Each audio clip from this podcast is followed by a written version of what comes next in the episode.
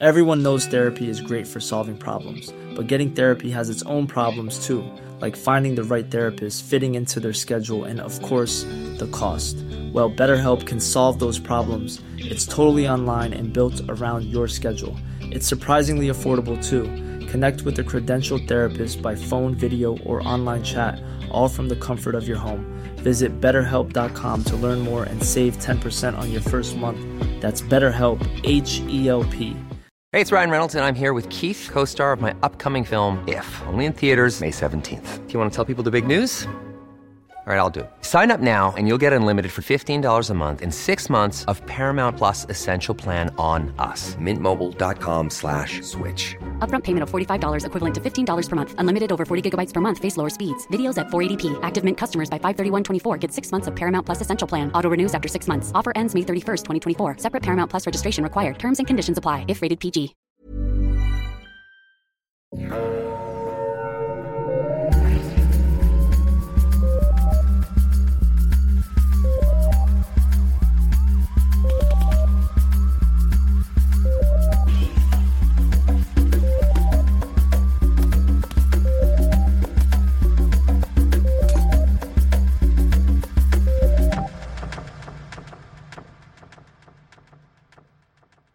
Bonjour tout le monde, bienvenue à Un peu de crime dans ton café. Je suis votre animatrice Catherine et je suis avec mon ami Audrey et mon bel accent.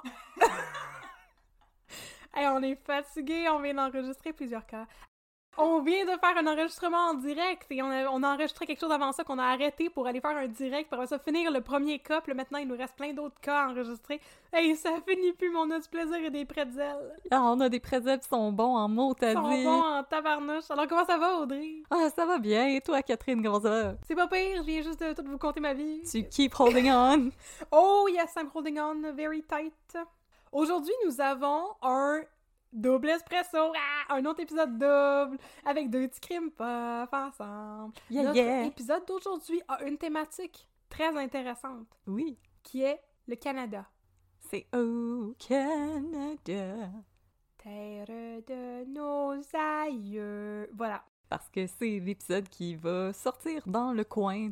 De la fête du Canada. Aïe, on a dit que c'est concept, notre affaire, si Ou du jour du déménagement.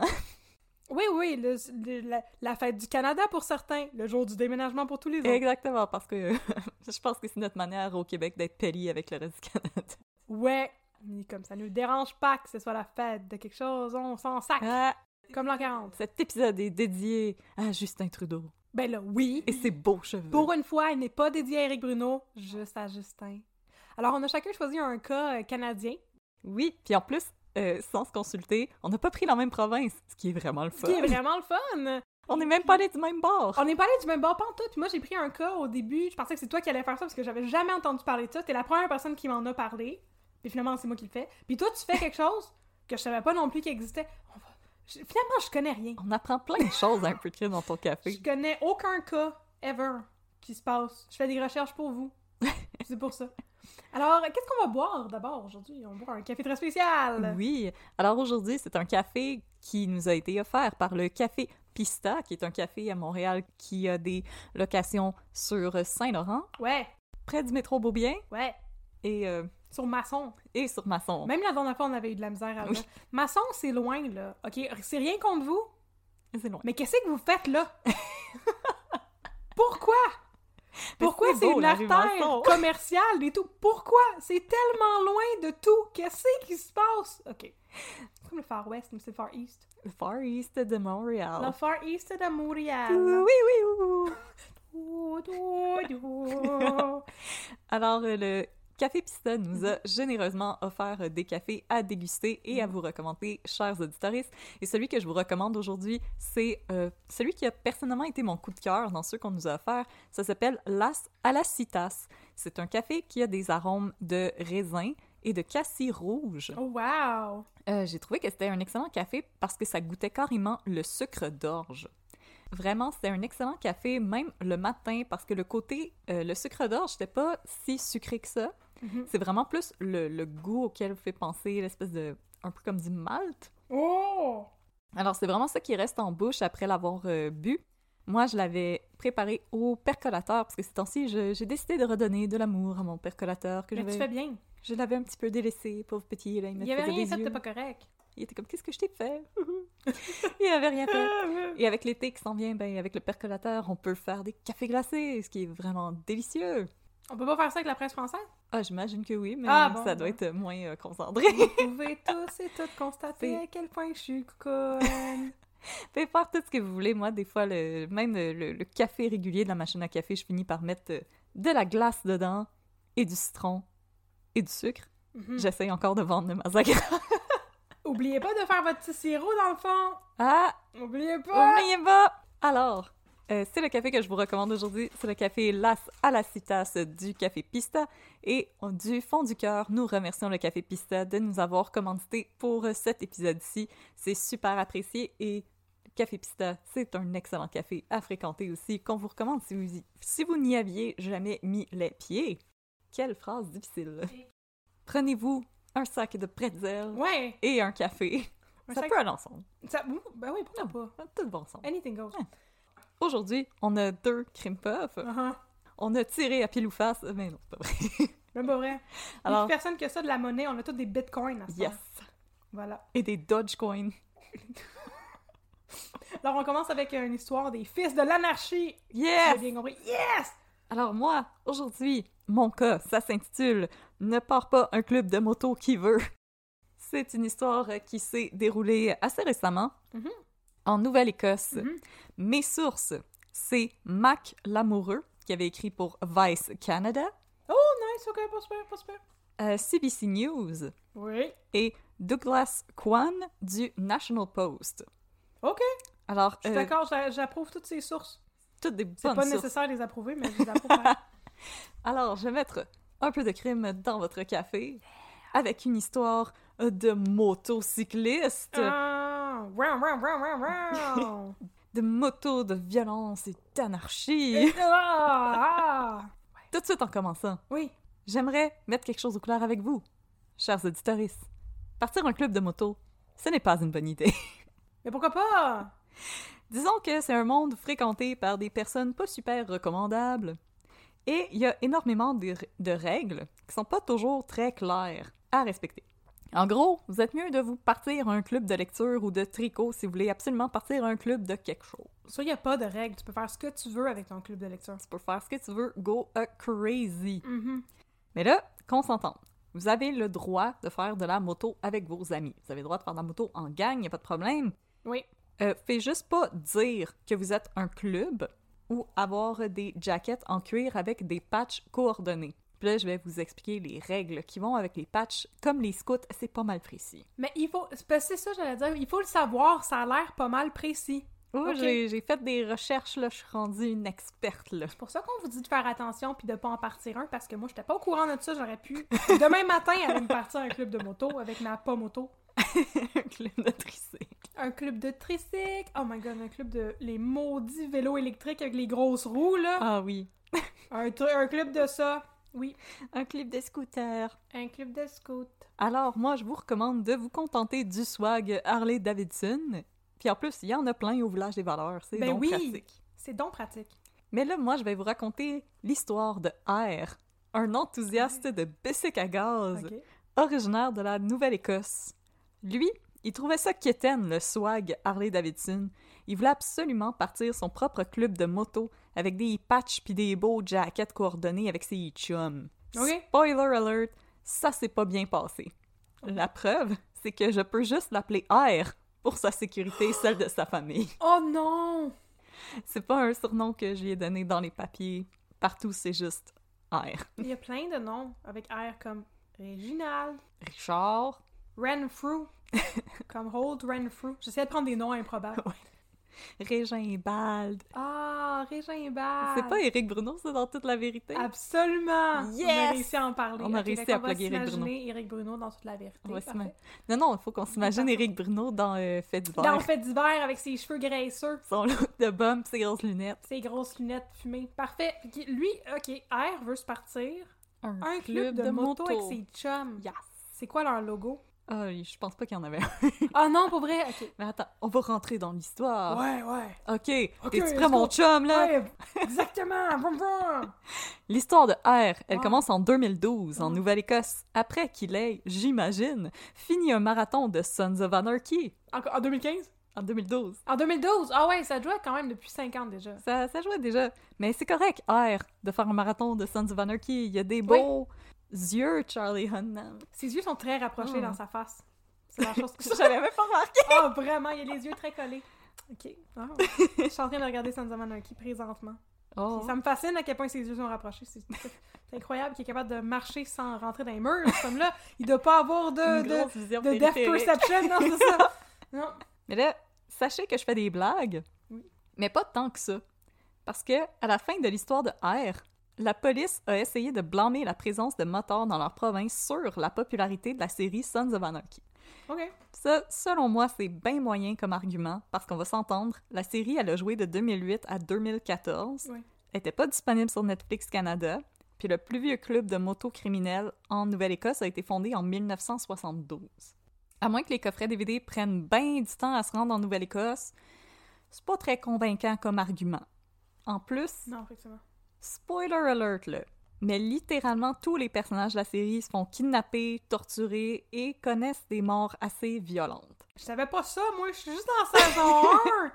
Maudite affaire. Ah, je pense que la morale de Sons of Anarchy, là, c'est que joindre un club de moto, c'est pas bon pour la santé.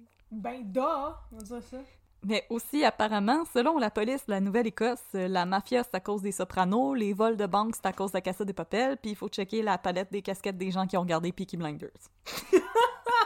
Oh, Juste Peaky pour être. Blinders. Y'entends Peaky fucking Blinders! tu sais, Nouvelle-Écosse, Irlande, hein? Ah oui, il y a des, des liens. C'est pas la Nouvelle-Irlande, là. ok, fait que R voulait partir un club de moto. Yes, sir.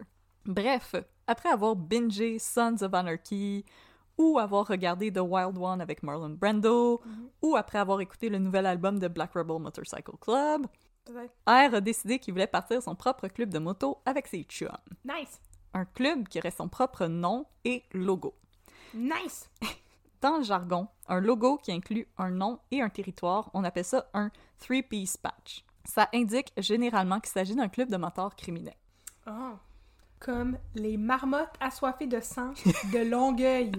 Exactement. Puis avec un logo d'une marmotte euh, avec du sang là, qui coule de la bouche, là, Oui! ça serait un three-piece. Nice! T'as tout compris? Cool! Je vais t'en trouver d'autres d'ici la fin de l'épisode. J'avoue que c'est un excellent nom. N'est-ce pas? Yeah! Yeah!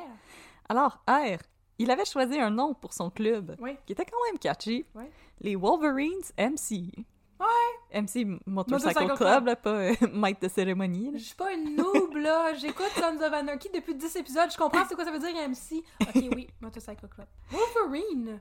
Mon- les Wolverines. Les blaireaux. Non, il voulait avoir euh, Hugh... Hugh Jackman. Hugh Jackman. Ah ouais, ok. C'était Hugh Jackman, c'est pas les blaireaux. C'est comme les marmottes assoiffées de sang. J'étais proche avec Ouais, t'étais vraiment pas loin. Ouais, ok, ouais. Alors, R a commencé à faire des recherches sur Internet qui ont confirmé que partir ton propre club de moto, c'est pas exactement une bonne idée. Alors, question d'être... Ok, le fait d'abord. On, on fait pas de victim blaming à un peu de crime dans ton café, mais comme on, on va voir une coupe de d'étapes où est-ce que R aurait pu se rendre compte comme « Ah ouais, je pense que c'est pas une bonne idée. Mhm. Alors, R a décidé de contacter le Bacchus Motorcycle Club, un club de moto originaire du Nouveau-Brunswick qui a également un chapitre en Nouvelle-Écosse.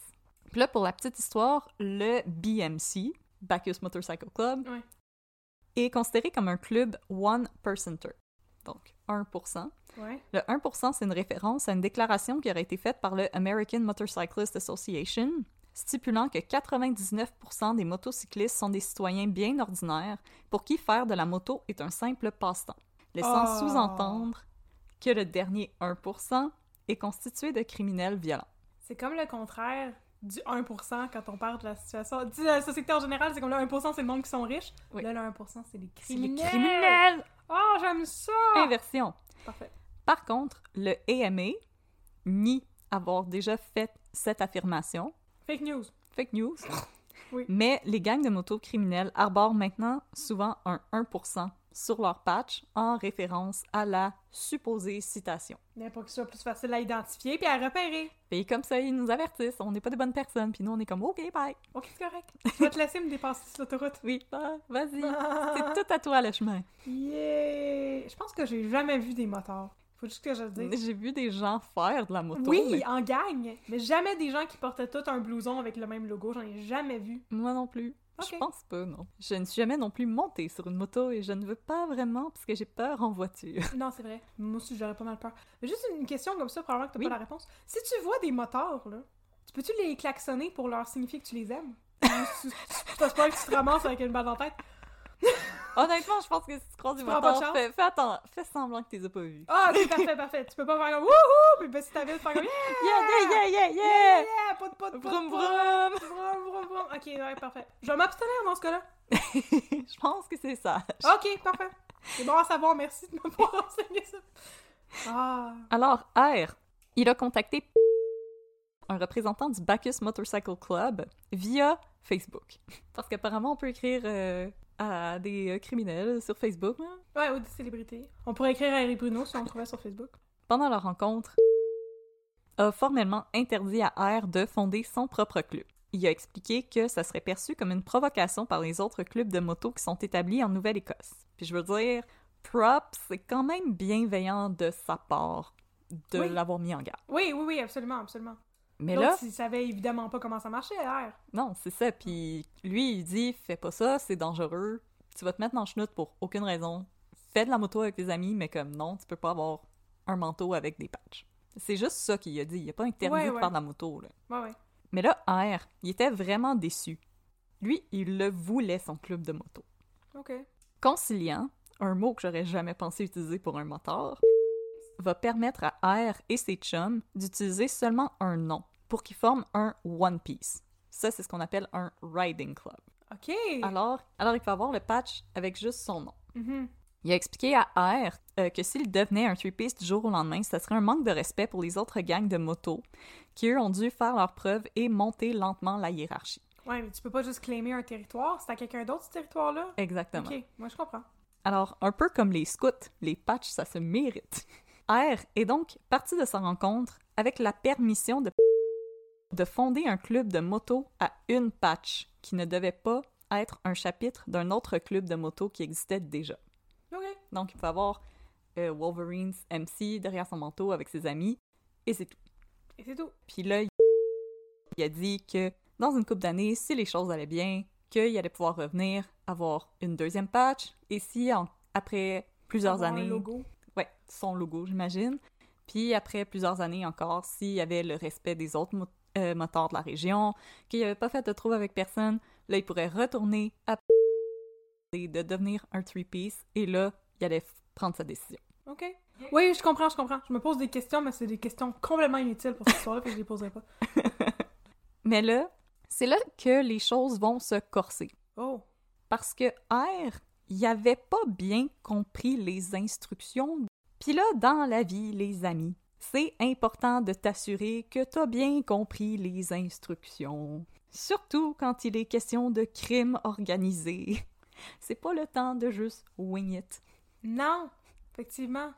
Alors, pensant qu'il suivait les consignes de R et ses amis se sont rendus à Montréal pour rencontrer des membres du Brotherhood, un chapitre des Hells Angels, pour démarrer un chapitre One Piece du Brotherhood en Nouvelle-Écosse. Non! C'était pas ça les instructions. Non, non, non! Lui, il pensait qu'il faisait la bonne chose parce qu'il y avait juste une patch. Mais non, parce qu'il partait un chapitre d'un autre club de moto. Oui! Alors, il a fait la mauvaise chose. Mais est-ce que. Là, faut que je pose ma question, là. Est-ce qu'il voulait joindre le crime organisé? Non, il voulait faire de la moto. Mais pourquoi il voulait absolument avoir une patch? Il a pas compris qu'en allant voir les Hells Angels, il allait avoir l'impression ou donner l'impression qu'il joignait le crime organisé? Je sais, moi aussi, le bout que je comprends Je pas. comprends puis pas. Un motard, un vrai de vrai, te dit non, fais pas ça. Ouais. Ça aurait dû être la fin, là. Je lisais l'article puis je me disais, mais pourquoi ça continue? Mais ça, c'est comme si je te disais, moi j'aime vraiment ça, jouer aux cartes. Puis là, c'est comme, j'aimerais ça jouer aux cartes avec mes amis. Mais je vais pas juste jouer aux cartes avec mes amis, je vais m'ouvrir un établissement de gambling illégal où on joue aux cartes ensemble. Mais pourquoi? Je comprends rien. Parfait. on va l'accepter comme c'est. Non, moi aussi, j'avais de la misère à comprendre un peu. Ok, il est allé voir les Hells Angels. T'es allé voir un chapitre des Hells Angels. Ouais. Puis, dans le fond, quand ils ont été à Montréal pour recevoir leur One Piece, Ouais. R et ses amis ont posté des photos de la remise des jackets avec un écusson du Brotherhood sur Facebook. Oh non. Quand il a vu ça, mettons que il a pas liké la publication, mais pas pantoute. Il a fait l'emoji fâché. Il a fait l'emoji fâché, le thumbs down, Ouais. puis envoyé un gif d'un chat fâché. Il le report à Facebook. oh non! Il a envoyé plusieurs messages textes menaçants à R, exigeant des explications. Un des amis de R qui s'était rendu à Montréal avec lui a reçu un appel d'un de ses voisins paniqué, l'informant que cinq motocyclistes vêtus de manteaux aux couleurs du Bacchus Motorcycle Club avaient encerclé sa maison et le cherchaient. Oh my god. Une fois R rentré chez lui, s'est rendu en Harley Davidson. Il n'avait pas besoin de personne en Harley Davidson. Non! s'est rendu en Harley Davidson au bureau où il travaillait, vêtu de son manteau aux couleurs du Bacchus Motorcycle Club. Dans une scène digne de Sons of Anarchy, I guess, Ouais. s'est assis au bureau de R et l'a attendu. Une fois R arrivé, s'est fermé la porte derrière lui et après avoir menacé la famille de R, il lui a offert une porte de sortie. S'il retirait de sa page Facebook les images de son road trip à Montréal, déchirait son manteau à l'effigie du Brotherhood et exigeait du Brotherhood qu'il publie un message sur Facebook indiquant que ceux-ci ne fonderaient pas de chapitre en Nouvelle-Écosse, il le laisserait tranquille. Trois conditions. J'ai plus rien de drôle à dire parce que j'ai trop peur. Mais je trouve ça un peu petty pour des motards. Là, là, faut que t'écrives sur Facebook, Non, là. Je trouve pas que c'est petty pantoute. C'est très, très sérieux, le crime Oui, oui, organisé. c'est très Tu fais sérieux. pas ça. Pour vrai, là, c'est ça à quoi ça me fait penser? Ça me fait pas penser à Sons of Anarchy. Ça me fait penser à Série Noire. On est des Oui! scénaristes. C'est vraiment ça, là. Oui, oui. C'est comme, on est juste des, des gens qui aiment faire de la moto, nous autres. On n'est pas des criminels. Oh mon dieu, que j'ai peur. Ok. Ça me fait penser à, à un film des frères Cohen aussi, là, Aussi, comme des ouais. gens qui Ah, font vraiment. un crime puis qui là, ils font juste se ramasser dans le chenoute, puis dans le chenoute, puis dans le chenoute, puis dans le chenoute. Alors, Oh, j'ai peur. Ok. R et ses amis ont aussitôt obtempéré. Ils ont même fait livrer leurs vestes découpées à personnellement par euh, UPS ou FedEx. De son côté, le Brotherhood a également accepté de publier sur Facebook une annonce selon laquelle il ne fonderait pas de nouveaux chapitres en Nouvelle-Écosse. Ok, c'est réglé. Les choses Oh non! auraient pu terminer là. Mais en septembre 2012, en se rendant à un événement de charité organisé par le Bikers Down, un organisme à but non lucratif qui prodigue du soutien à des motocyclistes en difficulté, R a croisé deux autres membres du Bacchus Motorcycle Club qui, eux, étaient pas mal moins conciliants, selon des témoins, et s'en sont pris verbalement à R, l'accusant de leur avoir manqué de respect, qu'il ne serait jamais pardonné, et lui interdisant d'assister à des événements en lien avec la moto, et que s'il le faisait, il aurait, et là je cite, The living shit kicked out of him. Ouais, tu changes de hobby, là. Ah, là, tu, là, tu t'écopes le tricot. Ah, exactement. Ou la broderie. C'est ça, j'allais dire. C'est le temps de sortir ton punch needle, là, puis de trouver un autre passe-temps. Voilà. Oh non! Effrayé par l'altercation, R et sa femme ont vendu leur moto, Oui. installé un système d'alarme dans leur maison et ont contacté la police pour que des patrouilles soient installées à proximité de la maison. Maintenant, une chose que vous devez savoir, c'est que jusqu'à ce moment, Bacchus Motorcycle Club n'était pas reconnu comme une organisation criminelle en Nouvelle-Écosse. C'était un gang de motards. Ouais. Ils essayaient de se faire passer pour un simple riding club. OK. Donc, comme je vous avais expliqué plus tôt euh, pendant l'épisode, juste une gang de chums qui font de la moto ensemble, Oui. qui étaient injustement victimes de persécution par la police.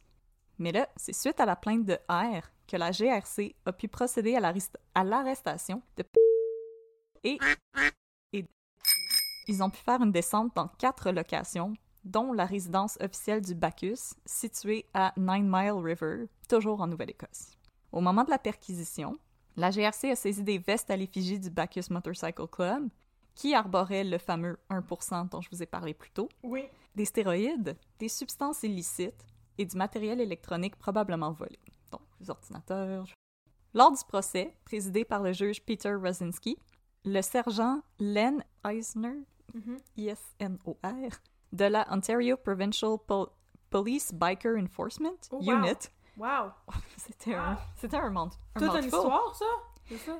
Il a agi à titre de témoin expert, affirmant que le Bacchus Motorcycle Club encourageait ses membres à employer la violence et l'intimidation pour assurer leur dominance à titre de club one-percenter dans les provinces des Maritimes Ouf! et pour le bénéfice matériel de ses membres. Au terme du procès, et ont été déclarés coupables en juin 2018 de menaces, intimidation, extorsion et harcèlement envers R, sa famille et ses amis. Mhm. A été condamné à trois ans de prison, deux ans et 18 mois. OK. C'est pas beaucoup comparé à Non, jeunes filles avec la cocaïne qui ont fait huit ans. effectivement. Le juge Rosinski a également officiellement déclaré le Bacchus Motorcycle Club une organisation criminelle, la toute première fois qu'un club de moto en Nouvelle-Écosse était déclaré organisation criminelle. Wow, OK.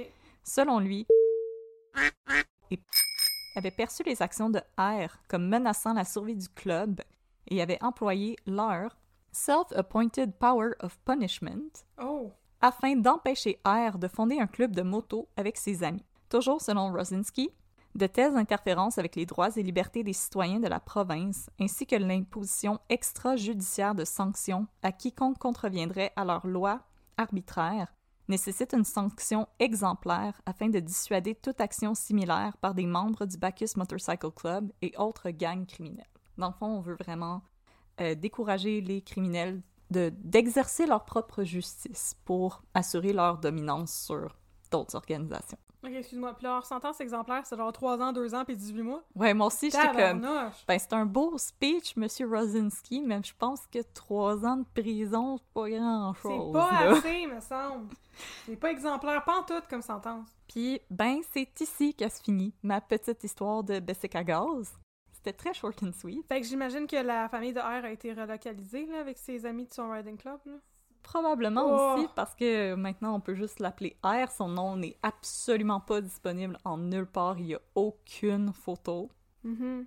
Ça s'appelait probablement Radi Robinonski. Radis au miel. Oh, Radi au miel! Alors maintenant, Ouf.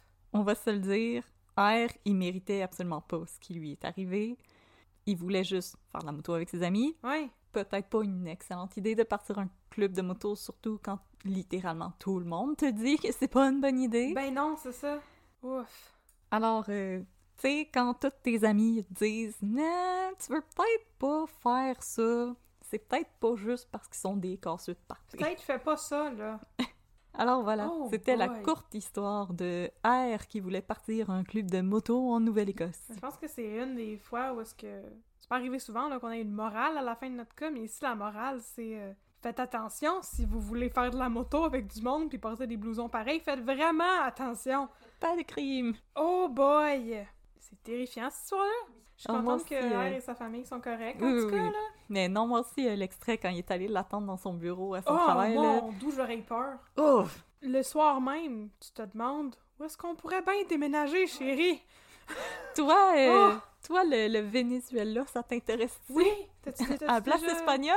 As-tu déjà rêvé d'aller vivre à Drummondville? Ça, ça pourrait être le temps de déménager dans Ouais, une autre ouais, province. Dans une petite ville, là. Oh boy! Merci beaucoup pour ce cas, Mais je t'en prie, qui nous a instruit beaucoup. le crime ne paie pas. Non! Lâchez ça, la moto, là, c'est dangereux! Hey, non, là, ça... Catherine est choc! Ah, je suis vraiment choc qu'on va arrêter ça là. là.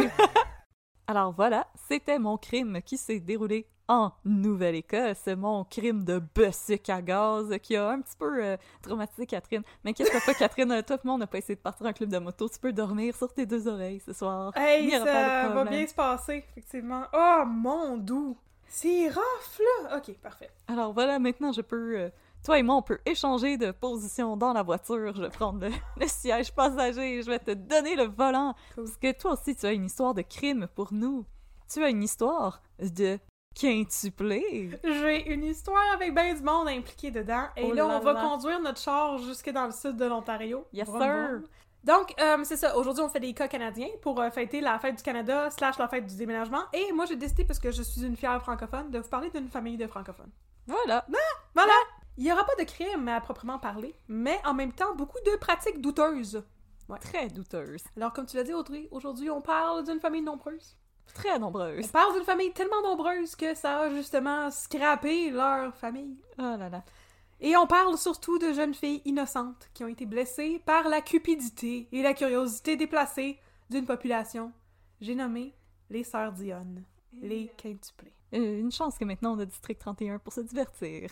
Une maudite chance. Ouh, petite chance. Ma source principale ici a été un épisode de mon podcast anglophone préféré, Let's Go to Court. C'est un de nos coups de cœur, euh, Let's Go to Court. Si jamais vous vous, vous demandez quoi écouter parfois, Let's Go to Court, c'est un excellent podcast avec Ouais. deux euh, jeunes femmes avec beaucoup d'énergie et d'humour. Ça a été une de mes grosses inspirations pour partir notre podcast. À nous, quand j'ai écouté ça, je me suis dit, ouais, raconter des crimes et faire des blagues, c'est, Oui. ce serait, ouais, ça pourrait être intéressant pour nous. Alors, je vais faire un petit shout-out en anglais, comme ça, je vais pouvoir leur envoyer l'épisode et ils l'écouteront jamais, j'en suis persuadée, mais quand même, je vais leur envoyer. Ah, bon. Kristen Brandy, if you're listening, thank you for the inspiration. And thank Alors- you for everything. Yes! We love you. Yes, thank you so much and thank you for your episode about les sœurs Dionne, the Dion Sisters.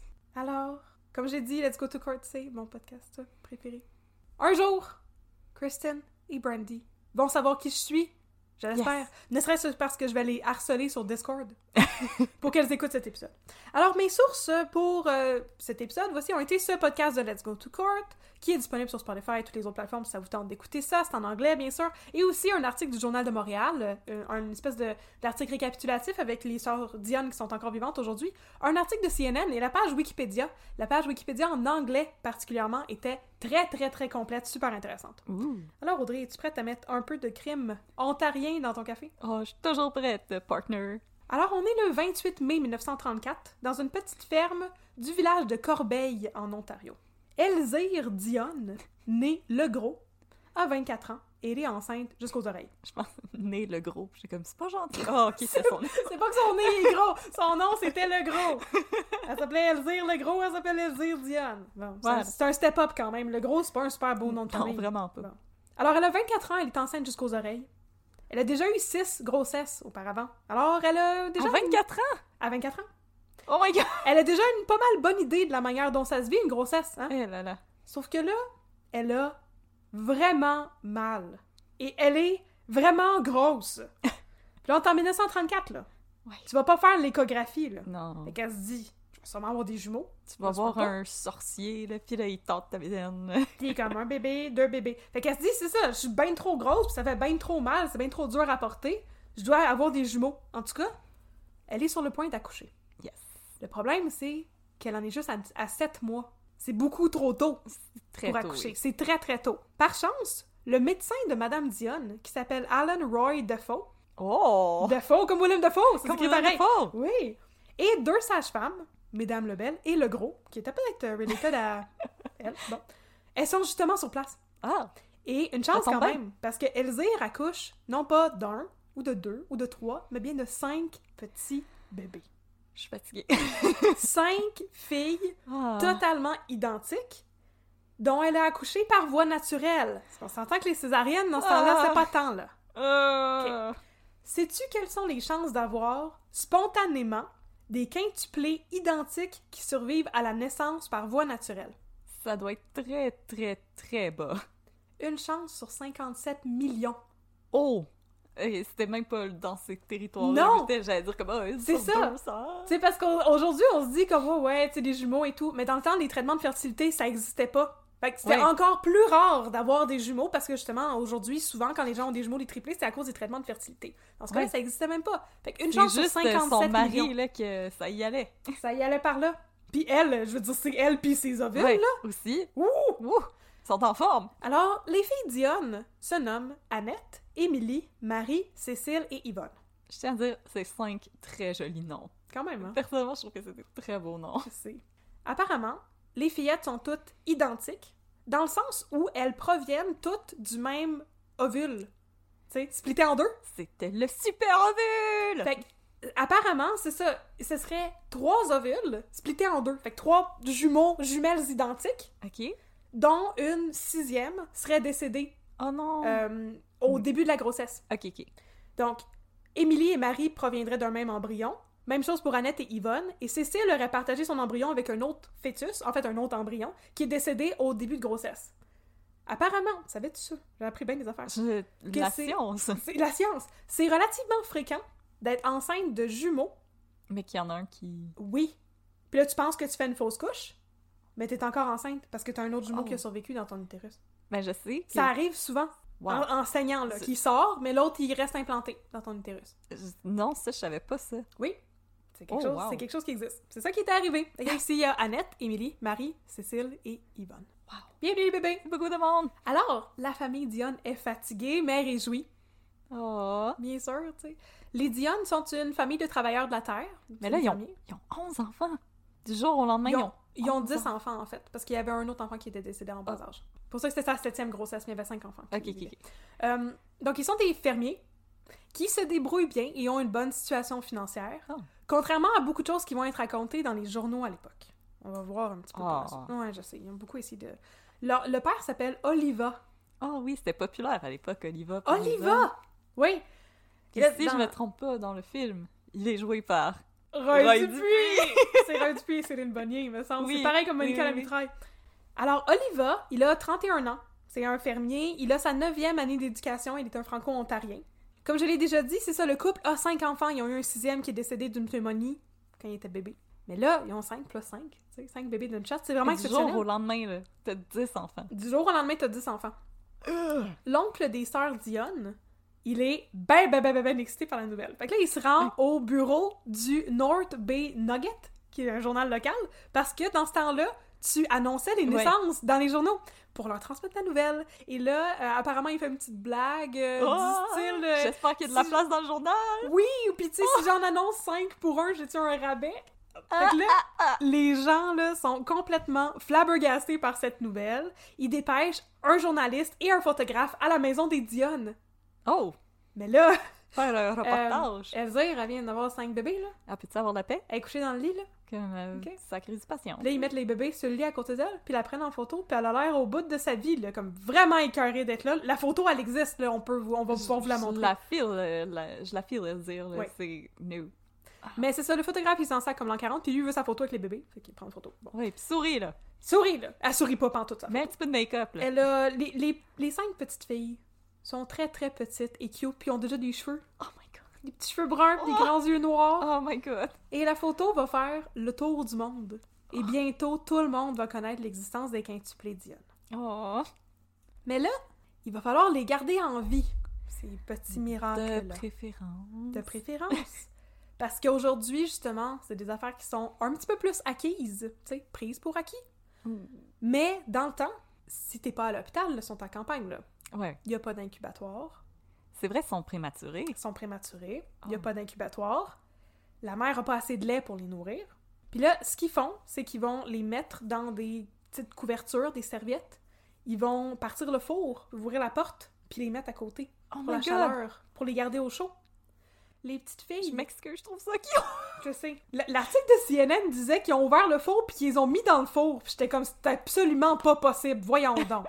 En tout cas, CNN, là, arrangez-vous. Mais en tout cas, les petites filles sont miniatures. Oh my god. Les cinq ensemble, elles pèsent 13 livres et 6 onces. Les... Oh my god. Apparemment, chaque petite fille tenait dans une main. Oh, c'est pas des chatons, là. Non, non, non! Ils sont vraiment Oh cute. Fait que là, ils sont mises à côté du four. Pas pour faire un méchoui, mais pour les. Puis la famille s'inquiète beaucoup. Mais contre toute attente, les petites vont survivre aux premières semaines, qui sont très critiques, surtout pour les bébés prématurés. Oh.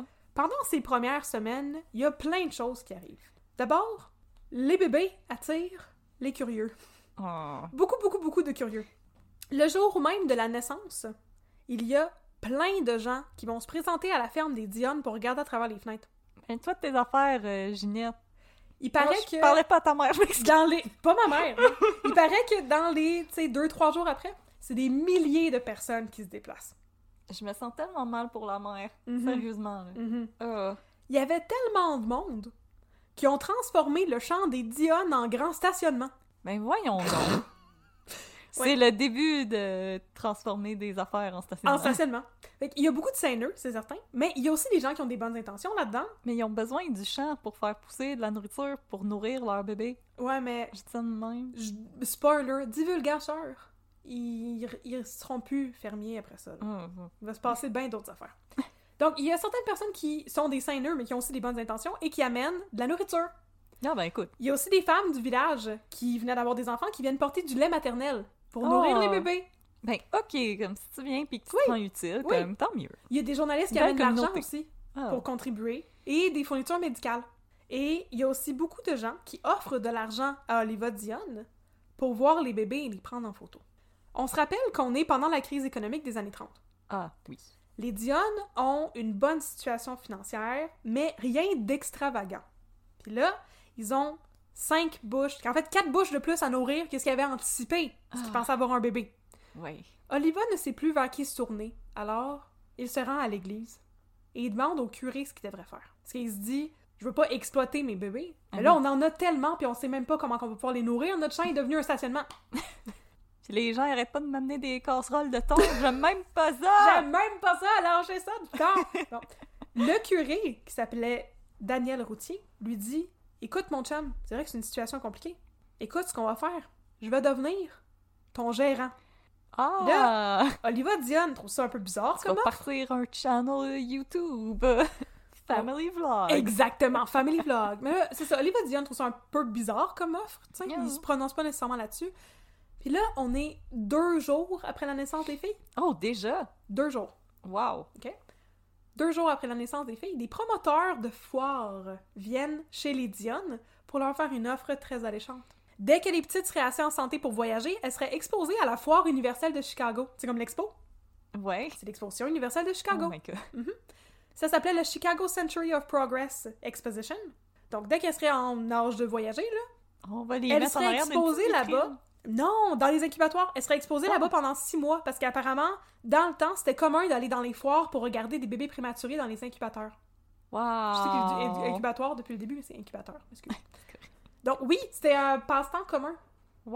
dans le temps. C'était comme le miracle de la médecine, hein? Ah! On s'entend qu'on est c'est les années 30 là, il y avait beaucoup de cirque dans ce temps-là parce qu'il y avait Oui, les femmes oui, à barbe là, puis les personnes de petite taille et tout. Bon, Oui, on, on avait des c'est- standards différents par rapport au Ouais. divertissement. Écoute, Ah, la télé. bon, c'est un passe-temps comme un autre. Hein? Very good. Euh, en échange de leur prêter les cinq petites filles, la foire donnerait des dizaines de milliers de dollars à la famille Dionne. Une fortune, là. Pour les années 30. on- When you're ready to pop the question, the last thing you want to do is second guess the ring. At Bluenile.com, you can design a one of a kind ring with the ease and convenience of shopping online. Choose your diamond and setting. When you find the one, you'll get it delivered right to your door. Go to Bluenile.com and use promo code LISTEN to get $50 off your purchase of $500 or more. That's code LISTEN at Bluenile.com for $50 off your purchase. Bluenile.com code LISTEN. En plus, Pour les années 30 en plus pendant la crise économique. ok, c'est immense. Oliva est toujours hésitant, mais son gérant, le curé, et le docteur Alan Defoe, qui avait fait accoucher Madame Dionne, Elzire, ces deux hommes-là convainquent Oliva Dionne de signer le contrat et de signer l'entente. Tout de suite, Oliva a des doutes et essaie de révoquer l'entente sous prétexte que sa femme ne l'a pas signée, sauf que c'est rien qu'une femme. Alors la compagnie de la foire de Chicago s'en sac comme Pas leur important. c'est pas important pour tout. Et ils réussissent pas à révoquer ça. Sauf que pour voyager vers Chicago, il faut que les filles soient assez fortes et leur santé est encore assez fragile. Ça fait deux jours, là. Oui. Bon. Ils sont encore dans le four, là. Avec toutes les seineux qui viennent les regarder prêts. à travers les vitres, là, sont encore dans le four, c'est ça? Ils sont pas prêtes, euh, ça va fait ding! Faut qu'on les tasse pour mettre la casserole de thon. Ouais, pour la faire réchauffer. Avec tous les seineux qui viennent les regarder à travers les vitres de la maison, là, c'est difficile de prendre du repos et de grandir. Ah, Alors, le docteur Defoe, n'écoutant que son courage, décide d'intervenir. Et de devenir une gardienne d'enfants.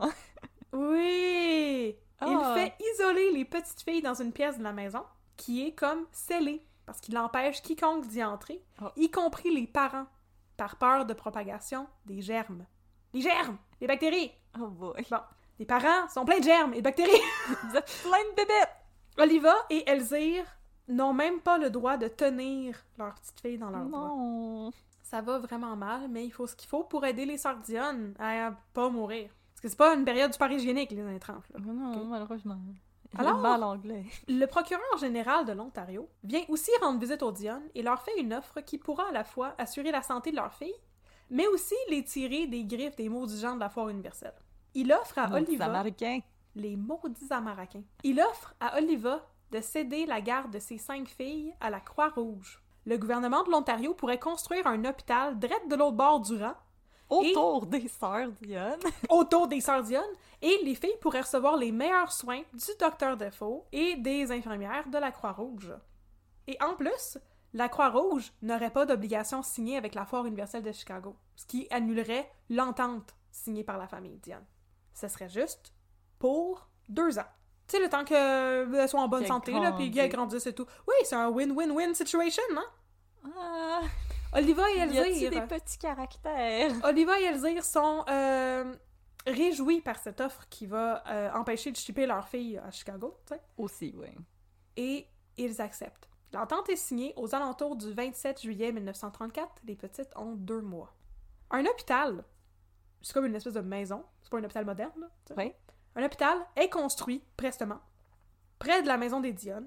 Et là, c'est bien le fun, parce que Oliva et Elzire vont pouvoir voir leur poupoune tout le temps. Oh! Oh, sauf que non. Quoi? Parce que le docteur Defoe veut toujours pas que les filles soient exposées aux germes. Fait qu'ils Mais il y peuvent toujours pas voir leurs parents. Non, pas dans Lui, il l'hôpital. y en a! Non, il y en a pas, il porte des gants. il porte un suit. Il a lavé ses mains! Je sais même pas de quoi il avait l'air. Écoute, j'ai pas trouvé de photo de lui. Mais il porte un qu'il y a une grosse moustache. Ça se peut. Alors, euh, le docteur Defoe va maintenir au nouvel hôpital le principe de distanciation des quintuplés historique. sociale. Distanciation sociale! Oliva et Elvire n'ont pas le droit d'être seuls dans une pièce avec leur fille et n'ont pas le droit de les toucher ou de les prendre dans leurs bras. C'est pas mal épouvantable comme situation, mais, Mais- c'est juste pour deux ans, puis c'est pour leur santé. Mais un bébé a besoin de contact. Ouais, il peut être pris dans les bras par les infirmières. Oui, mais le pot à pot, c'est avec les parents, pas avec les infirmières. Mais il savait pas ça, Will- Willem Dafoe. Non, il savait pas ça, le docteur Dafoe. il sa- ça, y- ça y intéressait pas, OK? Bon. Fait que là, en attendant de pouvoir revoir leur petite fille, les Dionne prennent une décision assez controversée. Elzire et Oliva décident d'aller à Chicago en février 1935 pour eux participer à la foire en tant que parents des quintuplés. Ah! Ah, on ah, peut les regarder, eux. Ils disent des que... Ben, c'est ça, exactement. Ils se disent exactement que c'est parce que c'est correct, parce que c'est des adultes consentants. Qu'ils vont faire une passe de cash. C'est un petit peu au dépend de leur bébé, mais c'est le meilleur compromis parce que les bébés sont pas là. Ils peuvent même pas y toucher. Ils peuvent même pas y Mhm. toucher. Sauf que le premier ministre de l'Ontario, Mitchell Hepburn, qui a un petit peu l'air de Frank Sinatra possédé par le yab, ne voit pas la visite des Dionne à Chicago d'un bon œil. En fait, ça l'inquiète tellement qu'à leur retour, il passe une loi pour étendre la tutelle des sœurs Dionne jusqu'à l'âge de 18 ans, pour qu'elles deviennent des... Mais attends, c'était quoi le problème qu'il y a à Chicago, là? C'est pas les enfants qui ont été, c'est les Non. parents. Parce qu'il y avait l'impression qu'ils essayaient de faire de l'argent sur le dos des bébés. Et ils craignaient l'exploitation. Oh, the irony! Ouais, comme qu'est-ce que tu faisais, monsieur, là? Ils craignaient l'exploitation. Oliva et Elzire sont fâchés et choqués. Ils parlent aux Ah, médias et expliquent qu'ils sont des bons parents. Ils n'ont même pas encore eu la chance de prouver qu'ils étaient en mesure de s'occuper des quintuplés, Mais- débarqués sur leur dos. Sauf que le public n'est pas de leur bord.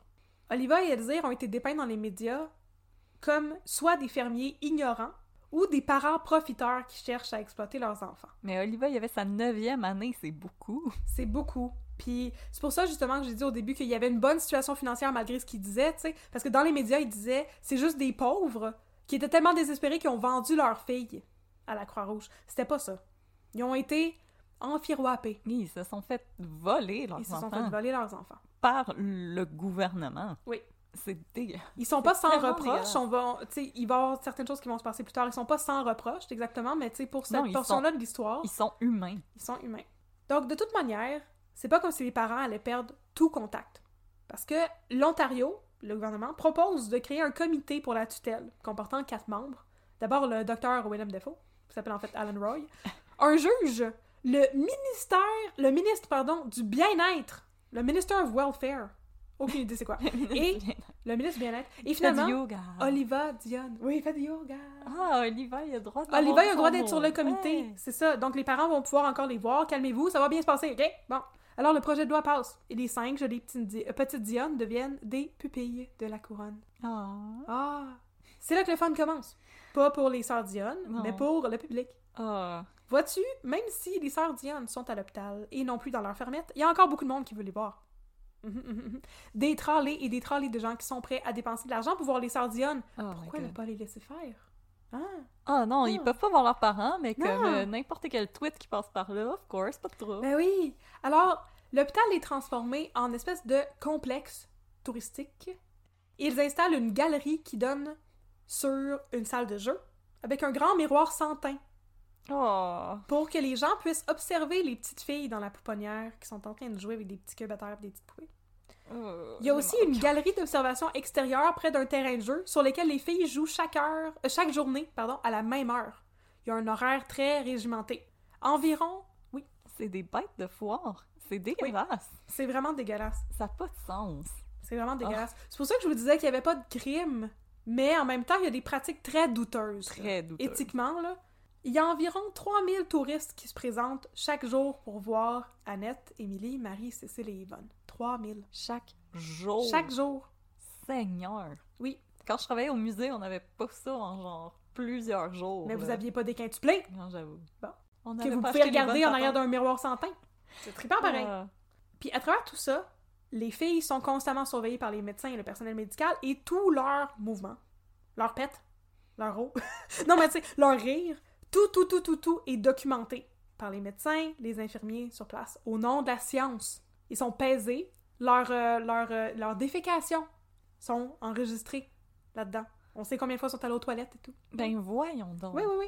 C'était une vie rigoureusement documentée et bien sûr, la famille Dionne avait toujours très peu de droits Ah, et de contacts On, on est par vraiment rapport à leur poupoune. à l'origine des euh, vlog family, là.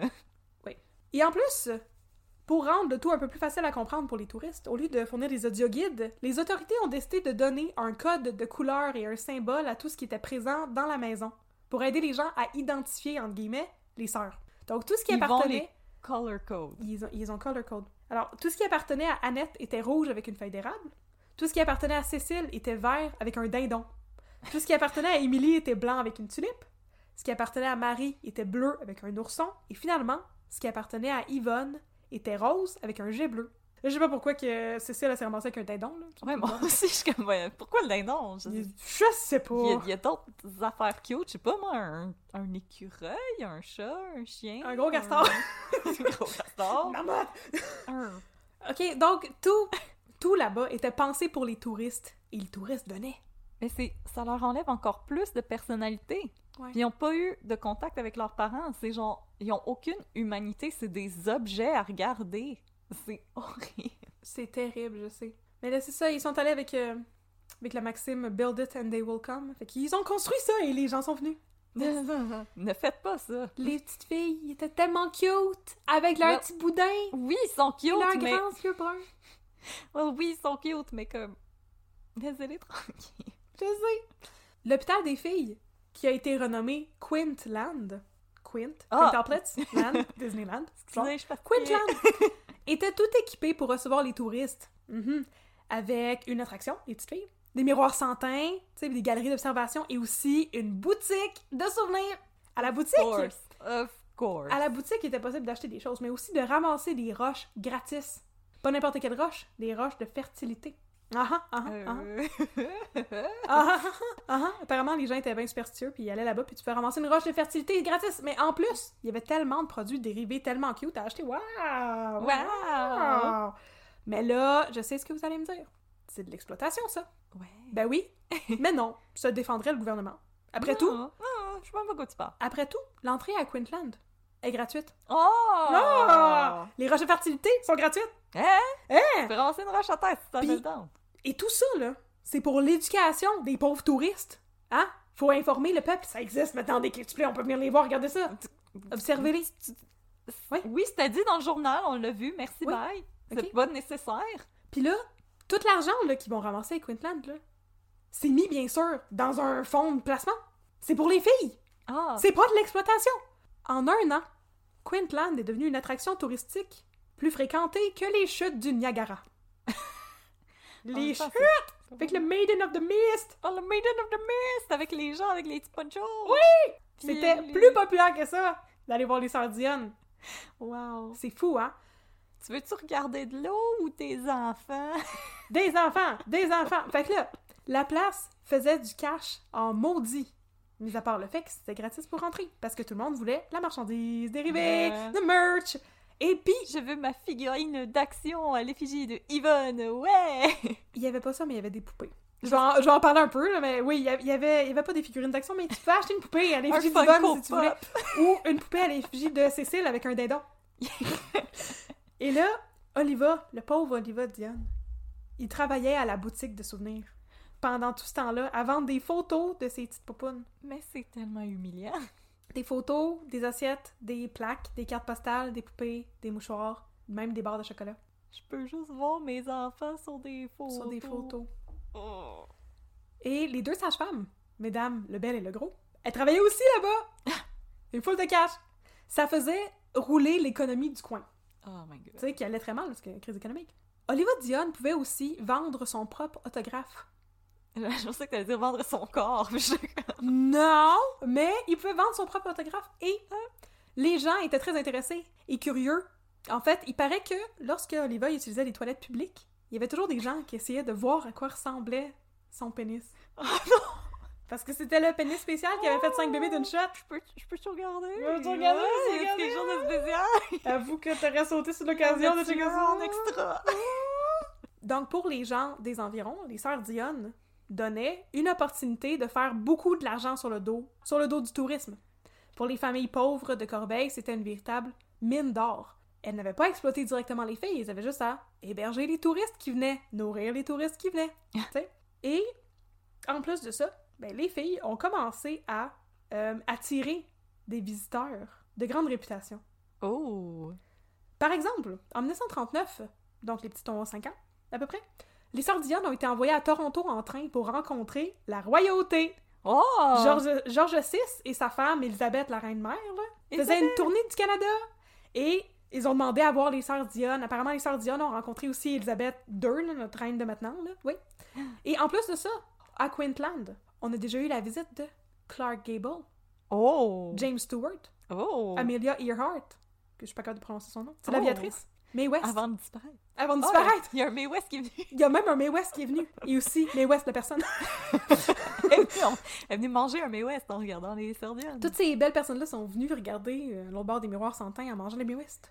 À l'effigie des sardiennes. Entre 1936 et 1943, environ 3 millions de touristes sont venus à Queensland. Oh, Seigneur. Et l'endroit a rapporté 50 millions de dollars de l'époque au gouvernement ontarien. Ça De nos jours, ça, doit être sens. comme 200 millions, quelque À peu près. comme ça. Ouais. Oh my J'ai pas vérifié le montant, mais c'est beaucoup, beaucoup, beaucoup d'argent. Ça ne rapporte pas juste au gouvernement ontarien, comme j'ai dit. Mhm. Au Quintuplé aussi, bien sûr. Ah, J'en ben ai oui. parlé. Ah, ah. Alan Defoe, le gentil docteur qui les a mis au monde, a réussi à obtenir aux sœurs Dionne plein de deals publicitaires pour qu'elles puissent ramasser de l'argent puis, tu sais, mettre dans un fonds et tout. Comme pour Quaker, Palmolive et aussi, étrangement, une compagnie de machines à écrire. Ça machine préférée des Sardiens, ils savent pas lire, ça fait rire. Oui, c'est ça. Chérie, j'écris tellement mieux depuis que j'utilise cette machine sponsorisée par des bébés. Schlac, schlac, schlac, schlac. Je comprends pas. Les touches ne font... Les touches sont tellement douces, même un bébé peut là. Mais ce n'est pas tout, les sœurs Dion ont aussi joué dans des films sur le grand écran. Oh! Oh! Des stars de cinéma! Ce sont des stars de cinéma. Elles ont joué dans trois films. Le premier s'appelait The Country Doctor. Le deuxième s'appelait Reunion. Et le troisième s'appelait Five of a Kind. Elles ont aussi fait l'objet d'un documentaire en 1939 et tous les Oh. profits de ces différents projets sont allés dans un fonds de placement. Mhm. Que les filles allaient pouvoir toucher lorsqu'elles seraient plus vieilles, bien sûr. Lorsqu'il serait temps. Comme ça, elles n'auraient de- jamais... Mm, ouais, ouais, ouais, ouais. Comme ça, elles n'auraient jamais à se préoccuper d'argent de toute leur sainte vie. Hein? Ah! Elles allaient être exploitées dans l'enfance, mais ensuite n'auraient plus jamais à Après, travailler. elles allaient avoir la liberté de dépenser Et de l'argent et de siper des coconuts dans le sud. Bien sûr! ah, non. Ce- Ceci est un format euh, auditif, alors vous ne voyez pas les faces Nos que je fais Catherine depuis tantôt. Ouais, c'est ça. On est sceptique. Alors, on peut s'entendre que les sœurs Dion ont eu une enfance un peu étrange. Ben oui. Ouais. Ah, ça, on peut dire ça. oui. Maman, maman. Elles vivaient une vie très régimentée et avec beaucoup de restrictions et un horaire très strict à tous les jours. C'est pas un environnement sain pour élever un enfant, on s'entend là-dessus. No. Par chance, en 1942, Queensland ferme. Oh et non. Oliva Dion réussit à, à réobtenir la garde de ses filles. Oh! Il Ah! réussi! Parce que là, ben, c'est bien le fun de regarder des enfants, mais là, en 1942, c'est la guerre, puis Ouais. le monde s'en fout un peu. On a d'autres choses à faire, C'est ça. fait que là, le gouvernement trouve que c'est très, très euh, pratique et il redonne la garde à la Ah. famille Diane. Ben, occupe-toi-en, là. Faut qu'on aille euh, botter une coupe de derrière de l'autre côté de l'océan. C'est ça. Mais là, on est rendu en 1942, donc les petites ont 8 ans, à peu près. La famille Dionne emménage à l'hôpital pendant que leur belle, grosse, nouvelle maison se fait construire. Oh! Et l'année suivante, en 1943, la famille Dionne complète, avec les 5 enfants, puis les 5 enfants, les quintuplés, puis les 5 autres enfants, puis les parents, puis ça, aménage dans un manoir de 19 pièces. Wow! Mais avec quel argent ont-ils fait construire ce manoir? Celui de Quintland? Celui de... Non, celui du fonds de placement des petites filles. Ah! Ma femme! Ah! Ah, c'est c'est pas pour les petites filles, cet argent-là. Mais c'est pas grave, là, la famille est dedans. réunie, là, ok? On débarque du dos de- du gouvernement, là, qui a géré cette histoire-là. Débarque de son dos. Ok. Mais là, trigger warning, cette partie-là est un peu plus rough. Il va être question de sévices corporels et de violences sexuelles. Malheureusement, ce n'est pas le parfait bonheur dans le manoir des Diane. C'est très dur pour les filles d'avoir une vraie vie de famille et de vivre avec autant de gens parce qu'elles ont juste vécu, elles cinq, là, toute leur vie. Mais il y avait des infirmières à Quintland? qui Ouais. Mais la plupart du temps, ils étaient tout seuls. Pas sûr que c'est une bonne idée, ça non plus. Mais ouais. Non, non. Même si Oliva et Elzire auraient dû être très très heureux de pouvoir avoir leur fille, il y a beaucoup de ressentiment dans la famille. Oliva et Elzire chicanaient toujours leur petite fille, en leur rappelant à quel point leur existence avait compliqué la vie de la famille. Les sœurs subissaient des abus physiques et psychologiques de la part de leur mère, Elzire. Et en 1995, trois sœurs, qui étaient celles qui étaient encore vivantes à ce moment-là, ont dit avoir subi des abus sexuels de la part de leur père. Elles ont aussi affirmé plusieurs années plus tard que, tristement, leur période à Quintland a été la période la plus simple et la plus douce de leur enfance. Elles ne savaient pas que c'était pas une façon normale d'être élevées pour des enfants. J'ai même pas c'est tellement dégueu. Je sais, c'est vraiment épouvantable comme histoire. Oh my god. Ils ont- leur vie, c'est comme. Oh. C'est du vide. Ils Oui. ont servi au divertissement des autres. Point final à la ligne. Ils ont jamais rien demandé. Ils ont jamais rien décidé. Non. Puis ils méritaient pas non plus ces mauvais traitements-là aux mains de leurs propres parents. Donc, les filles ont pu continuer leurs études dans une école privée qui avait été aménagée dans l'ancien Quintland, spécifiquement pour elles. Puis les autres étudiants, étudiantes, surtout, surtout des filles qui étaient, euh, qui avaient le droit d'étudier avec elles, étaient sélectionnées à la main. Donc c'était pas une école publique, ils ont construit, ils ont privée. aménagé une école privée juste pour les sœurs Dionne, puis choisi dans le coin qui est-ce qui avait le droit d'aller étudier avec elles. C'était encore très régimenté, très réglementé. Dès que les filles ont atteint la majorité, que ça a été possible, elles ont quitté leur manoir familial. Ça faisait 10 ans qu'elles étaient revenues dans leur famille, là, 9 ans en fait. Émilie est devenue une sœur, une religieuse. Oh! Et malheureusement, elle est décédée très rapidement, à l'âge de 20 ans. Apparemment, elle avait toujours eu des crises d'épilepsie, mais c'était une réalité qui était très peu connue à l'époque et ça avait toujours été caché au public. Et ben malheureusement, c'est ça, à l'âge de 20 ans, Émilie est décédée après avoir fait une crise d'épilepsie, s'être retrouvée tête première dans son oreiller. Donc elle n'a pas pu se retourner parce qu'elle faisait une crise d'épilepsie. Et elle est décédée comme ça. Elle a même pas pu profiter de la liberté qu'elle venait de trouver. Non. Après la mort d'Émilie, les quatre sœurs survivantes ont déménagé à Montréal. Elles voulaient commencer c'est une nouvelle vie et on dit dans les médias que étrangement et très tristement pour elles c'était une espèce de soulagement parce qu'elles étaient plus les cinq sœurs Dionne. Elles étaient plus cinq. Elles étaient plus une attraction de foire. Elle C'était plus les quintuplés choses. elles pouvaient devenir d'autres choses. Bien sûr, il y avait beaucoup de tristesse entourant la, la, la mort de leur sœur, là. On, sais, on, on dit pas le contraire, là. Mais c'est ça. Elles avaient été tellement objectifiées parce qu'elles étaient cinq, puis là, ça changeait complètement la situation et elles avaient l'impression qu'elles pouvaient recommencer une nouvelle vie.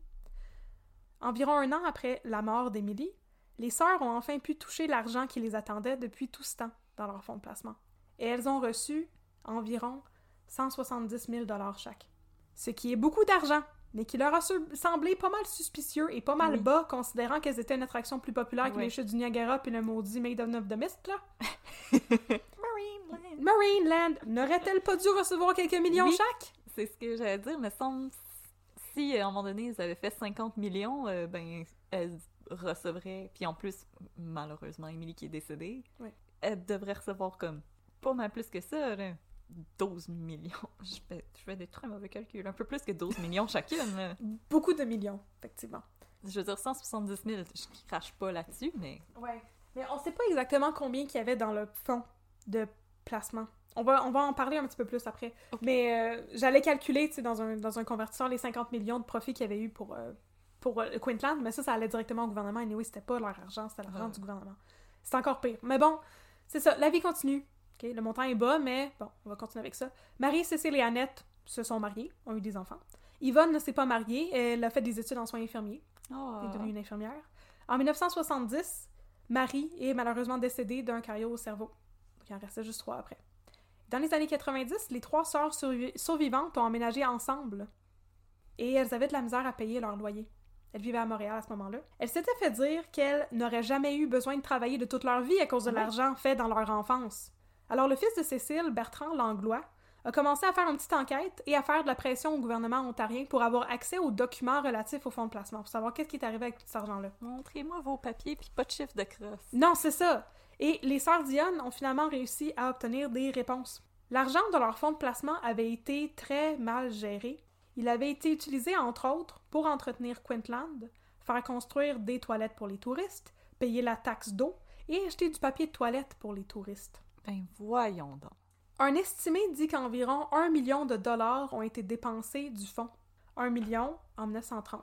Putain, là, on peut aller le calculer. C'est vraiment beaucoup. Oui, on va prendre deux secondes pour aller calculer ça. Donc, un million de dollars dépensés de leur fonds, en l'argent d'aujourd'hui, c'est 16 millions En papier de toilette. en papier de toilette. On répète. Ça, ça veut dire que quand ils se sont splittés l'argent, ils auraient dû recevoir 4 millions chaque dans notre argent d'aujourd'hui. Oh 250 000 piastres de plus que le 170 000 qu'ils avaient déjà eu. Ça fait une très grosse différence. Oui. Malgré ça, le gouvernement répond à Bertrand Langlois et aux sœurs Dionne This is my back and get off from it. Oui, le gouvernement estime qu'il ne leur doit rien. Il leur offre de leur payer une pension de 1400 dollars par mois pour le reste de leur vie si elles refusent d'intenter des actions légales contre le gouvernement pour récupérer leur argent. On ne vous Ah. doit rien qu'ils disent, mais on vous fait un cadeau. Il y a tout, du front le tour de la tête, gouvernement ontarien. Oui. Alors les sœurs ont refusé et ont médiatisé la chose pour mettre encore plus de pression sur le gouvernement et ça a fonctionné. Yes. En 1997, le gouvernement ontarien a offert aux sœurs Dionne, alors âgées de 63 ans, la modique somme de 2,8 millions de dollars. Oh, on l'a retrouvé! Yeah! Et la possibilité d'ouvrir une enquête sur l'ingérence de leur fonds de placement. Le procureur général a même fait une déclaration pour admettre publiquement qu'il y avait eu de l'inconduite de la part du gouvernement. Bon. Donc le gouvernement s'est excusé. Oh my god. Et ça, dans, dans Let's Go to Court, ça les faisait vraiment... euh, ça, leur, ça les faisait... Ça les faisait surprendre. non, mais ça les surprenait. Parce qu'aux États-Unis, euh, le gouvernement, il s'excuse pas quand il y a des problèmes. Là. Là, on est rendu que, justement, l'administration de Justin Trudeau s'excuse par rapport à ce qui s'est passé dans les pensionnats autochtones. Ici, au Canada, des fois, ça prend bien du temps. Oui. Puis il faut mettre bien de la pression, mais le gouvernement admet ses torts. Alors, il y a eu des excuses. So canadienne, tellement poli. On s'excuse. Yvonne est décédée en 2001. Annette et Cécile sont encore en vie aujourd'hui. Oh, Et elles ont réussi à avoir leur cash, mais il y a un mais. non. Bertrand Langlois, le fils de Cécile, lui aurait apparemment volé sa portion du cash et aurait disparu avec et on n'a pas réussi à le retrouver. C'était en 2016. Et moi qui étais en train de root pour Bertrand. Non, il a volé tout l'argent de sa mère. Mais, tu sais, Ben- les deux sœurs qui restaient avaient hérité de, du 2,8 millions qui avait été splitté en trois. Donc, il y avait eu la part d'Yvonne qui était décédée en 2001 de toute manière. Fait qu'elles se sont fait enfiroiper toute leur vie, ces femmes-là. Elles se sont fait enfiroiper toute leur vie. Alors, eh bien, Cécile s'est fait voler son argent par son fils. Comme Pour quoi, faut jamais donner de l'argent à tes enfants. Non, Non! qui se débrouillent. Qui se débrouillent. Et c'est la fin de la triste histoire des sœurs. Ah, mais c'était déchirant, mais c'était super intéressant. C'était vraiment un, un très bon cas de cours. Oui. Très intéressant. Alors, c'est ce qui euh, conclut notre épisode spécial au Canada. Nada! Euh, Justin Trudeau, on espère que t'as aimé ça. On a fait ça juste pour toi. Juste pour toi, Justin. On espère que t'as aimé. T'as été beau, cheveux. Oh, on pourrait le vous voyez, on le connaît même pas. Juste pour vous, Justin. On a fait ça juste pour vous. Non, c'est le cousin à mon conjoint. Pour vrai! Ah, c'est vrai, ils ont le même nom! Mais non, c'est vrai, c'est pas son cousin. Mais non, euh, Trudeau, c'est quand même un, un nom connu. C'est quand même un nom très connu, mais je connais d'autres gens qui s'appellent Trudeau Oui. aussi. Donc, c'était notre épisode canadien! C'était notre épisode de Canadien. On a mis du sirop d'érable dans votre café. Oui! Oui! On Alors- espère que vous avez aimé ça? Alors, euh, vous, est-ce que vous êtes fait voler de l'argent par le gouvernement? Est-ce que vous avez... euh, Est-ce que vous faites partie d'un groupe de quintuplés? Est-ce que vous avez euh, essayé de partir un club de moto en Nouvelle-Écosse? S'il vous plaît, faites pas ça. Ne faites pas ça. Faites un club de bicycle à pédale à la place. là. Oui. Je pense pas que ça existe, ça. Je pense pas que c'est Faites, très euh, grave. Faites du vélo là, avec euh, les grandes poignées hautes là, pour vous sécher les azelles. Oh oui! Ça, c'est le fun! Puis les petites roues. Oui, Ça a l'air un petit peu tweet des fois, mais c'est correct. Juste un petit peu. Juste un petit peu. Correct. Aussi, les vélos couchés, ça, c'est impressionnant. Oh! Euh, J'aime pas ça avoir ma face. J'aime pas ça avoir ma face aussi proche de, du, Du sol. parterre. Non, non, je sais. Personnellement. Absolument. Est-ce que vous avez euh, grandi dans un four? Est-ce que vous avez une poupée à votre effigie? Quelle aurait été votre couleur si vous aviez été dans les Ça été quoi votre couleur et votre symbole? Ah ah. Moi, j'aurais pris rose puis un castor. J'aurais pris euh, lavande puis euh, un moustique. homme c'est- Vous avez Sure. pensé à quelque chose d'autre de négatif. Ouais. Comme le dindon. Pas que la pauvre... C'était je pense? puis une brique. Lavande puis une brique. Mais pas une belle brique, là, tu sais, une brique en forme de hache. Ouais, ouais. Comme un bloc en ciment, là. Alors, écrivez-nous un peu de crime at gmail.com aussi si vous voulez nous proposer d'autres cas, mais on va probablement revenir au Québec et juste faire des cas spéciaux pour euh, certaines dates spéciales comme ça. Mhm. Alors c'est ça, écrivez-nous un peu de gmail.com. Parlez-nous euh, aussi, est-ce que vous avez des cafés à nous suggérer euh, à goûter? Parce que là, nous, on goûte beaucoup le Roaster's Pack, on l'aime beaucoup le Roaster's Pack, mais est-ce que présentement on manque quelque chose? Partagez-nous C'est possible, vos hein? perles rares. Oui. N'oubliez pas de nous suivre sur les réseaux sociaux. Nous sommes sur Facebook, at un peu de crime, sur Instagram, at un peu de crime dans ton café. Ouais! Et, s'il vous plaît, si vous avez un petit deux minutes, si vous pouviez nous coter sur Apple Podcast et sur notre page Facebook, laissez un petit commentaire pour nous laisser savoir si vous aimez euh, ce qu'on fait. Euh, nous, ça nous aide pour la visibilité et pour nous aider à grandir et à s'établir. Alors, si vous avez un petit deux minutes, c'est une toute petite faveur qu'on vous demande. Alors, merci tout le monde d'avoir été avec nous pour ce, ce- cet épisode spécial au Canada. Yeah! Si vous en avez envie, vous pouvez rester avec nous pour les deux minutes de babine qui Mhm. vont suivre tout de suite après notre jolie chanson. Mhm. Et sinon, on vous dit à la semaine prochaine. Prenez soin de vous et n'oubliez pas de mettre un peu de crime dans votre café. Bye tout le monde! Bye!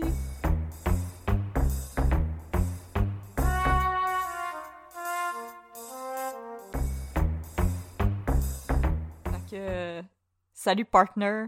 On est rendu au bout de l'épisode où est-ce qu'on fait euh, les deux minutes de babine. Salut, mon homme. On a encore notre chum Roxane avec nous. Discap. super fan de District 31, qui est ici pour euh, s'assurer qu'on fait pas d'erreur quand on vous relate des plotlines de District 31. Puis aussi nous rappeler les noms des personnages. Et rajouter les détails concernant le rock luthier. Oui, toujours. Super fan de Laurent Cloutier. Fait que là, cette semaine, euh, Catherine, mon partner, Yes. t'as un plotline de District 31 pour nous. Je vais vous parler de la fois où, pendant 10 minutes gros max, Catherine Proulomé a été kidnappée par un fou avec une carabine. Encore une histoire de kidnapping. Encore une histoire de kidnapping qui s'est résolue beaucoup trop vite. Fait que l'histoire, c'est une madame qui écrit des livres puis qui est une maudite féministe blogueuse. Des Arc, livres de arc. féministes. Ah! Puis là, cette madame-là, elle reçoit des menaces sur Facebook. Puis là, elle, elle- elle porte plainte, tu sais, au poste de police. Puis là, ils réussissent à retracer la personne qui a envoyé possiblement des menaces. Fait que là, ils dépêchent une équipe de police là-bas le soir, là, puis ils sont comme 12 000, tous les policiers, sauf Babine, qui est au Nouveau-Brunswick, pour l'enterrement de sa grand-mère, que moi, je pensais que c'était pas une vraie histoire. là. Moi, je pensais que c'était tout un, un decoy, puis en fait, il s'en allait, genre, visiter des bordels à Amsterdam ou quelque chose. Mais c'était pas ça du tout. Il était vraiment allé au funérailles de sa grand-mère. Ouais. Ouais. Fait que là, toute la police s'en va là.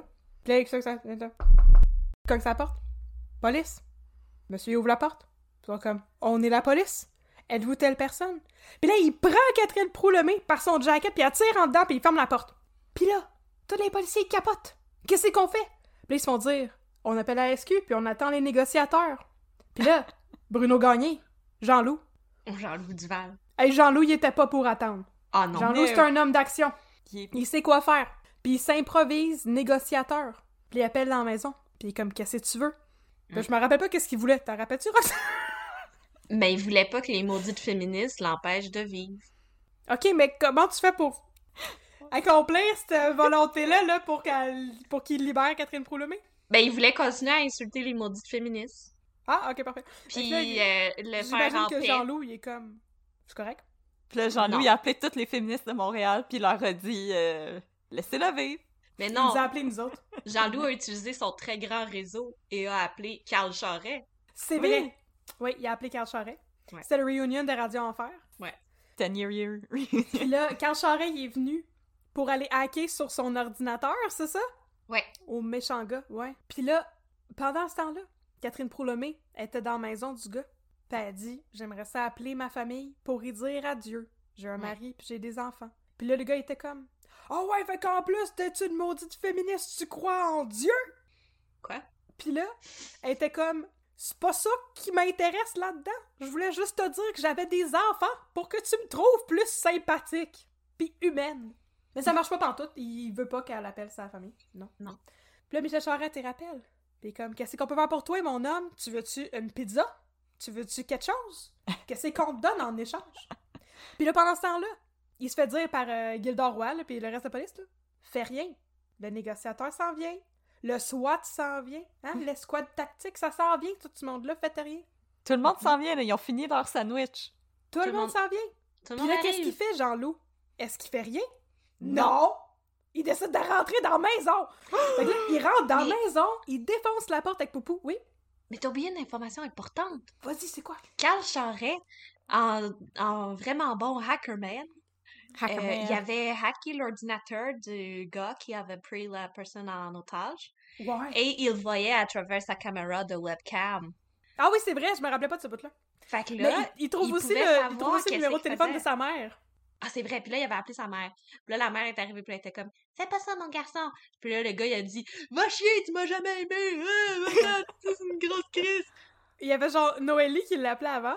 Puis la madame était comme, ça m'étonnerait que ça aide la situation que je sois là, parce que j'ai pas parlé à mon fils depuis genre 10-15 ans, puis je pense qu'il me déteste. Puis Noélie était comme, come on down! Mhm. Fait que euh, ça a moyen marché. Mais là, on finit par rentrer dans la maison, puis ils ont pris Catherine Proulomé. Ouais. Puis là, elle a craché d'en face à son kidnappeur, comme la boss qu'elle Pas est. très COVID-friendly. Tu m'auras pas... Non, c'est pas COVID-friendly. Non.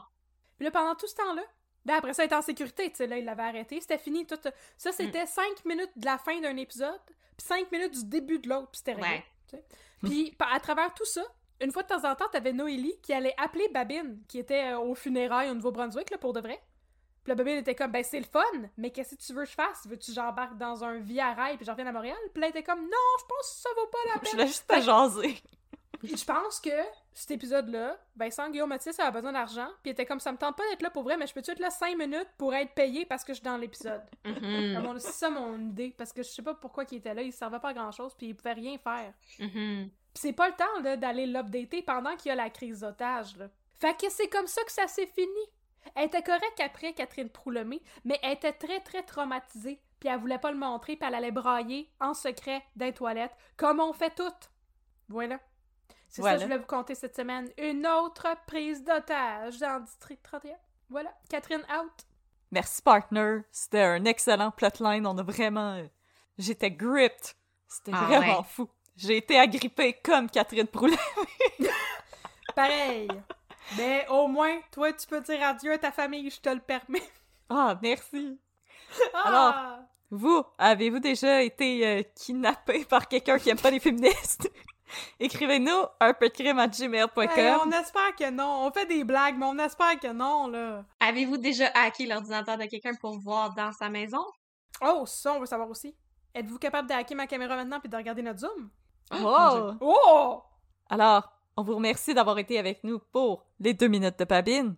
Et on vous dit à la semaine prochaine pour plus de crimes et plus de babine. Mhm. 10 mon chum. Scat partner. Roger, Roger.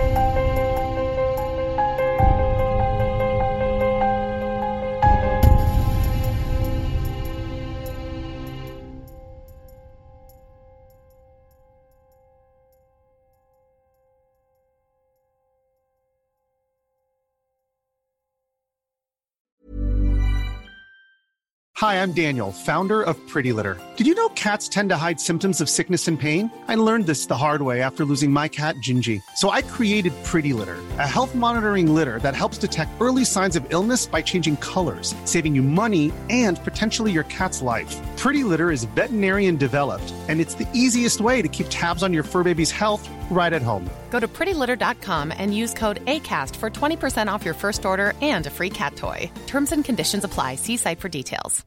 Hey, it's Paige DeSorbo from Giggly Squad. High quality fashion without the price tag? Say hello to Quince. I'm snagging high end essentials like cozy cashmere sweaters, sleek leather jackets, fine jewelry, and so much more. With Quince being 50 to 80% less than similar brands and they partner with factories that prioritize safe ethical and responsible manufacturing i love that luxury quality within reach. Go to quince.com slash style to get free shipping and 365 day returns on your next order. quince.com slash style